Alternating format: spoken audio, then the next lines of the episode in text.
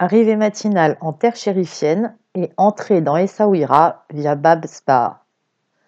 La chambre minérale du Riad restaurée du XVIIIe et nommée fort à propos caverne d'Ali Baba, est somptueusement monacale et forcément humide en ce mois hivernal de février.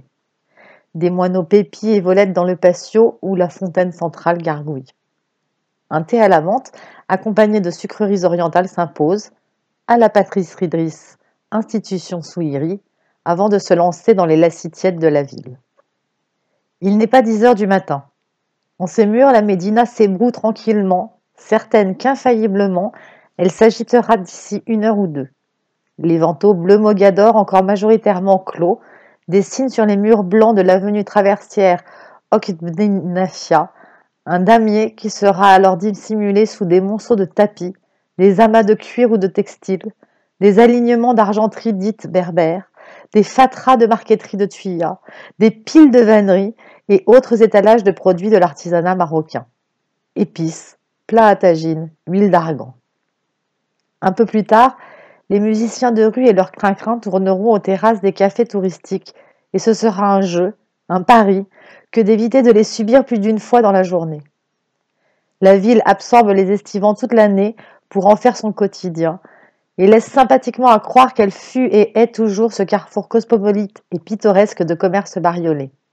Le marché alimentaire, plus autochtone, claque autant que le bazar folklorique. Et Saouira hisse et affiche ses hauts en couleur. Dans la Casbah, à l'écart des deux ou trois artères boutiquières, un charme sensuel opère lors des déambulations dans les impasses étroites et les passages couverts. L'entrelac de ces ruelles étriquées lui confère un degré d'intimité feutré, accentué par les soupirs discrets d'un vent infatigable, tenu à distance par les murs, même quand lépreux, et les lumières tamisées au travers de fines arcades suspendues. Musardé en se perdant vaguement au gré des couleurs calmes et des façades peintes ou mangées par l'érosion, flâner de chats errants en chats sommeillants, de portes stylées en frontons décrépits, voire en ruines, distant le temps à certains endroits de l'enceinte nord qui protège de l'Atlantique. Quelquefois, une vague plus furieuse déborde dans la cité, arrosant violemment les pavés déjà disjoints. Pas beaucoup plus loin, l'ancien quartier juif dit le Mella est quasi à l'abandon. Et Saouira est belle, et triste aussi, de ses splendeurs passées. Le second cœur de la cité bat au rythme des quais si après les fortifications de la Scala. Le port est tout à la fois un chantier naval, un marché à la criée au retour de la pêche des barques traditionnelles bleues, un étalage des fruits de la mer vendus au détail à couvert sous des parasols fatigués, lourds de sel et de fientes des goélands omniprésents. Le lieu respire, exhale et colporte un air océanique où vibrent les pleurs et rails des oiseaux marins. Vos gueules, les mouettes. Ici s'entassent les nasses et casiers, là les flotteurs à pavillon. Sur la jetée, les hommes préparent les lignes d'hameçons pour la prochaine sortie.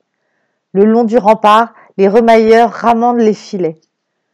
Tout l'espace fleure un parfum âcre de goémon fermenté qui s'entremêle aux odeurs putréfiées des entrailles des poissons évidés sur la digue. Les braseros où grillent les maquereaux juste achetés frais crépitent. L'alisé incessant propage allègrement ses effluves sans à-coups. Le porc baigne dans son jus qui fouette et pue l'authentique. Et Saouira se sent. Au pied de la citadelle, deux kilomètres de sable fin s'étalent, travaillés sans relâche par le va-et-vient brusque des vagues et l'alternance des marées. Le dimanche matin, au baissant, les hommes tracent à la queue leu sur cette plage des dizaines de terrains de football grandeur nature qui se feront grignoter par l'eau montante, et ils jouent là, tout équipés et numérotés, des matchs aussi sérieux que ceux du championnat retransmis le soir à l'emblématique Café de France. À l'extrémité de la corniche, toutes sortes de montures, quads, chevaux ou dromadaires placides qui regardent s'envoler les kitesurfers comme nos vaches passer les trains, promettent aux visiteurs de joyeuses cavalcades au bord de l'eau ou dans les dunes qui s'étendent plus au sud.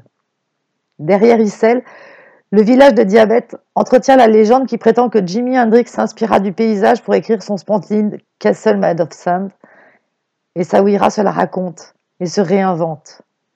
Tous les soirs, le coucher du soleil doux qu'on l'observe est une féerie d'une sérénité enveloppante. Après ça, il fait sacrément froid.